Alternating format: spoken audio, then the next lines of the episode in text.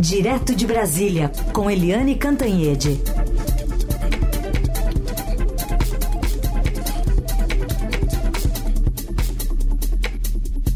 O Eliane, bom dia.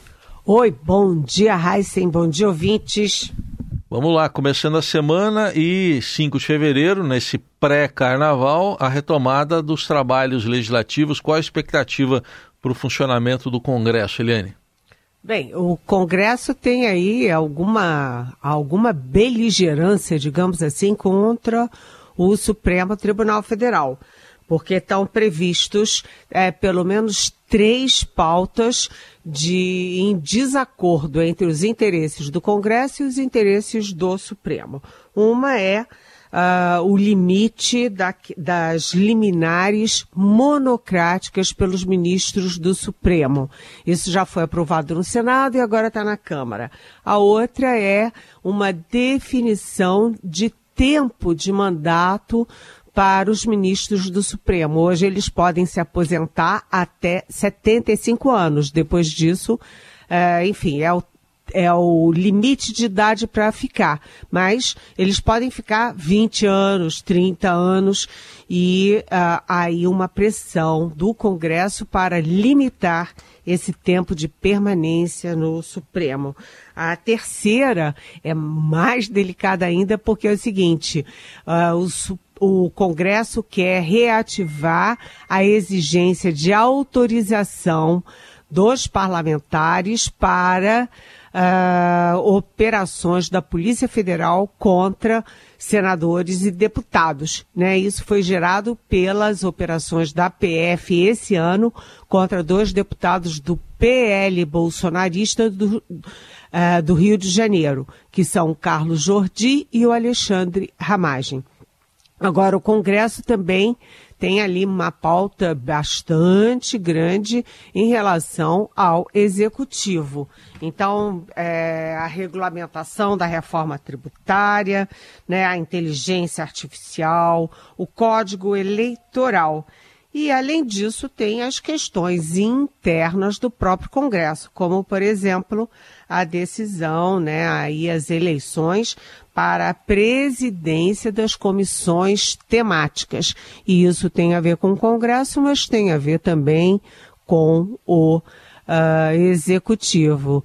E vem aí toda uma negociação para uma posição chave, que é a substituição uh, do presidente da Câmara, Arthur Lira. A do, da presidência do Senado, do Rodrigo Pacheco, está mais calma, porque tudo indica que será eleito para eleito de novo o ex-presidente é, do Congresso, é, o Davi Alcolumbre. Mas na Câmara tem muita briga e o Arthur Lira tem o candidato dele, que é uh, um, um, deputado da Bahia, uh, do, do amigo do peito dele, uma continuidade dele. Então, é, começa o Congresso e começam as confusões. Lembrando, Heisen, que o Legislativo tem um ano curto porque tem eleições municipais em 2024 e os parlamentares, evidentemente, vão dar prioridade às eleições para suas prefeituras. Então, olha só, uma pauta enorme no ano bem curtinho. Vamos acompanhar então esse, é, essa abertura dos discursos que vão ocorrer hoje, amanhã a gente comenta aqui também. É, Eliane, o presidente Lula é, parece que esse ano quer se dedicar mais a viagens internas, né? depois do primeiro ano de, muitas viagens ao exterior, e nessa semana vai a Minas pela primeira vez nesse mandato? Sim, é, o presidente Lula decidiu e anunciou 2023, que foi o primeiro ano do mandato dele, ele visitou 24 países né? A prioridade toda foi recuperar aí a, uma certa visibilidade, uma certa é, simpatia pelo Brasil, que foram perdidos na era Jair Bolsonaro. Agora, nesse segundo ano, a prioridade do Lula é interna. É, não só porque temos eleições municipais, como eu acabei de falar, mas também porque é, o Lula precisa é, do apoio dos governadores e precisa apoiar os estados. Né? Então, o Lula, no primeiro ano, não botou os pés em Minas. Lembrando que uh, qual é o, o, trio de ouro do, do Brasil? É Rio, Minas e São Paulo. Né? O Lula foi várias vezes em São Paulo, inclusive agora estava lá, né? voltou ontem. Uh, já foi ao Rio várias vezes, mas não botou o pé em Minas Gerais. E Minas Gerais é uma das três maiores economias do Brasil, uma das três maiores populações do Brasil, portanto, um dos três maiores eleitorados do Brasil. E lá o Romeu Zema, é, que é o governador, que é do Novo, é adversário do Lula e também não é tão amigão assim do Bolsonaro, não. É, teve uma posição dúbia em 2022 e agora ele está aí se arvorando é, é, candidato à presidência em 2026. Então, o Lula vai a Minas na quarta-feira, vai na terça ao Rio, depois vai na quarta a Minas Gerais, levando a bordo o presidente do Senado, Rodrigo Pacheco, que é mineiro e que o Lula gostaria de ver como candidato a governador de Minas Gerais em 2026. Agora, e o Zema? Bem, a possibilidade, a previsão até agora de um encontro de meia hora entre Lula e Zema. Pouquinho, assim, só para tirar uma foto, né? É, porque as relações não estão nada boas. Aliás, uma curiosidade: hum. a, a, mídia nacional, nós, portanto, focamos muito né, em Brasília, obviamente, o centro dos poderes, uh, Rio e São Paulo, mas se sabe muito, se reporta muito pouco sobre Minas Gerais, apesar de toda a importância de Minas. Seguimos com o Jornal Eldorado, análise política direto de Brasília com Helene Cantanhede. Agora vamos falar sobre a preocupação com a dengue e no fim de semana até foi inaugurado um centro de operações de emergências contra a dengue em Brasília.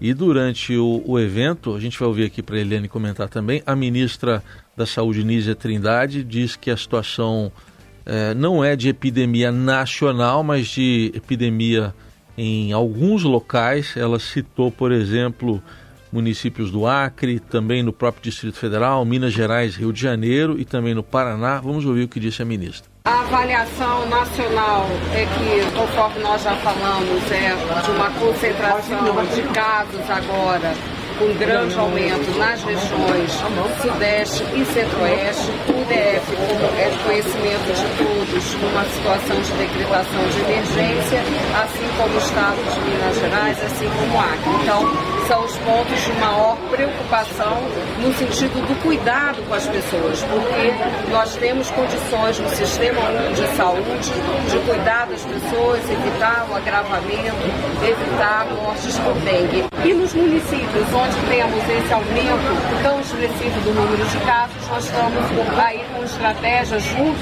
com as secretarias municipais de saúde de reforçar o cuidado com a população. Tá, é uma situação que é preocupante, né, Helene? É, é super preocupante. Hoje o presidente Lula se encontra com o diretor-geral da Organização Pan-Americana de Saúde, a OPAS. O encontro vai ser às 17 horas. E o diretor-geral é brasileiro, é o doutor Jarbas Barbosa. É, a ministra Nízia se encontrou com a Fiocruz, né, representante da Fiocruz, é ela que foi presidente da Fiocruz antes de virar ministra, é, com também com a cúpula da, do Butantan e com representantes privados. Por quê? porque ah, o esforço agora é obter mais vacinas.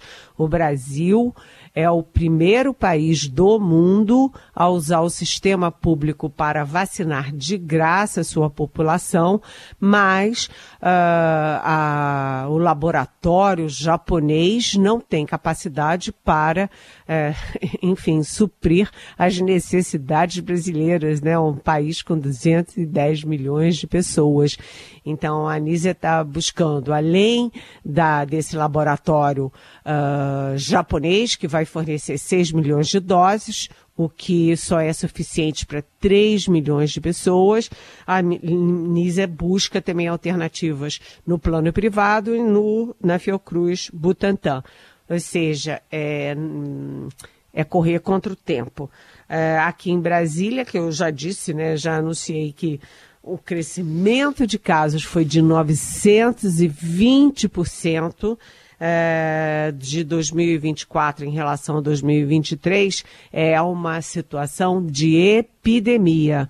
E até a aeronáutica inova, porque a aeronáutica nunca tinha feito isso e agora está fazendo uma, um hospital de campanha, construiu assim num tempo recorde é, começa a funcionar hoje, começa a atender hoje é, exclusivamente para a dengue. Então, a situação aqui no Distrito Federal é muito grave. E a gente lembra que aqui, viu, gente, não tem só é, os três poderes, os políticos, não. Aqui tem uh, cidadãos, cidadãs que trabalham no comércio, que estudam, é, enfim, donas de casas, crianças pequenas, velhos, então a situação aqui está ruim, né? Muito ruim, assim como Minas Gerais e Acre e outros lugares também, como por exemplo o Paraná.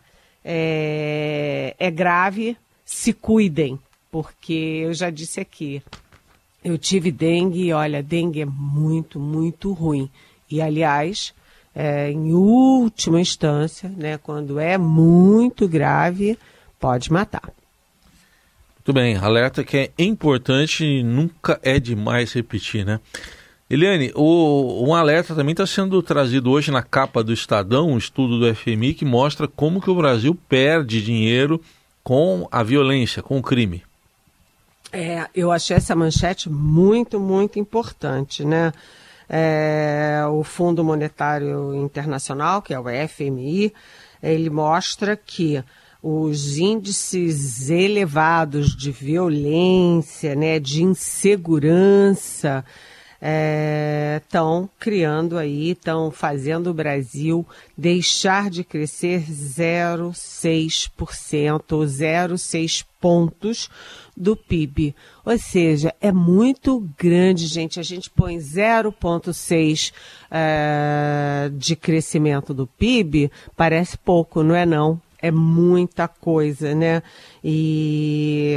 Um, o, isso aí, a gente tem que ver que, olha só, a gente olha sempre a violência como uma questão é, policial e humanitária, né? Já que a violência também mata e mata muito no Brasil, né? O Brasil, por exemplo, é o recordista em assassinatos de pessoas do grupo LGBTQIA+, né? Mas não é só isso não. Não é só isso, não. Ele também tem um reflexo importante na economia que interessa a todos nós.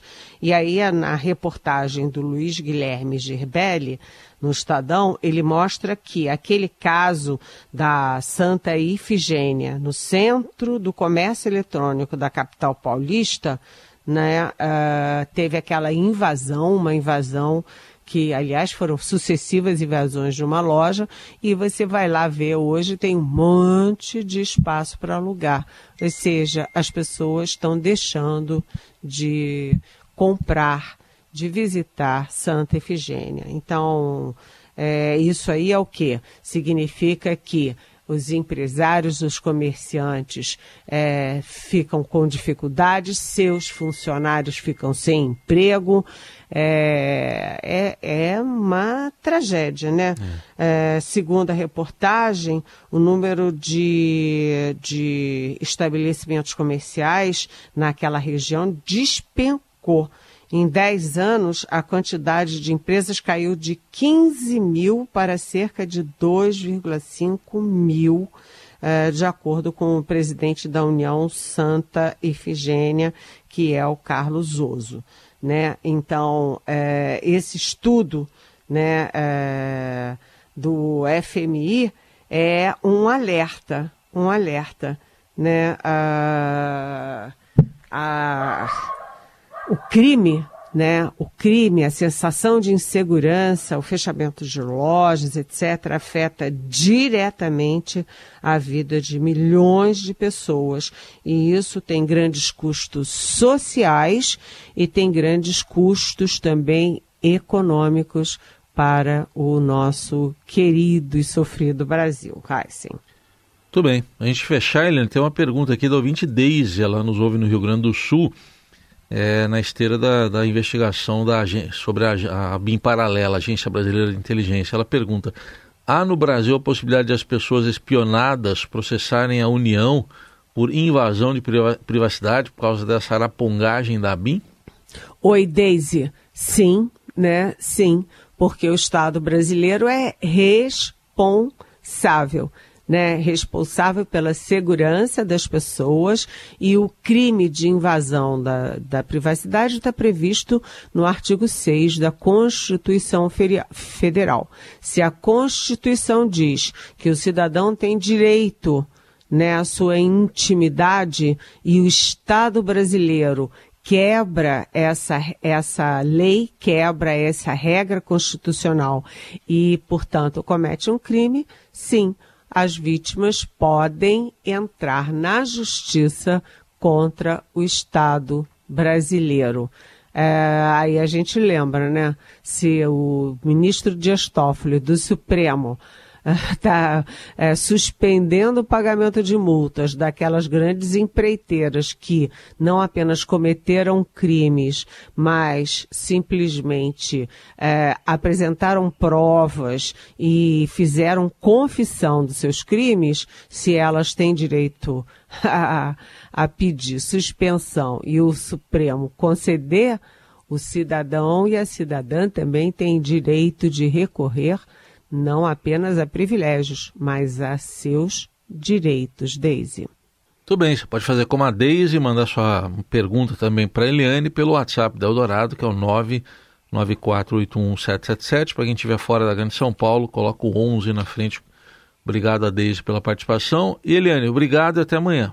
Até amanhã. Beijão.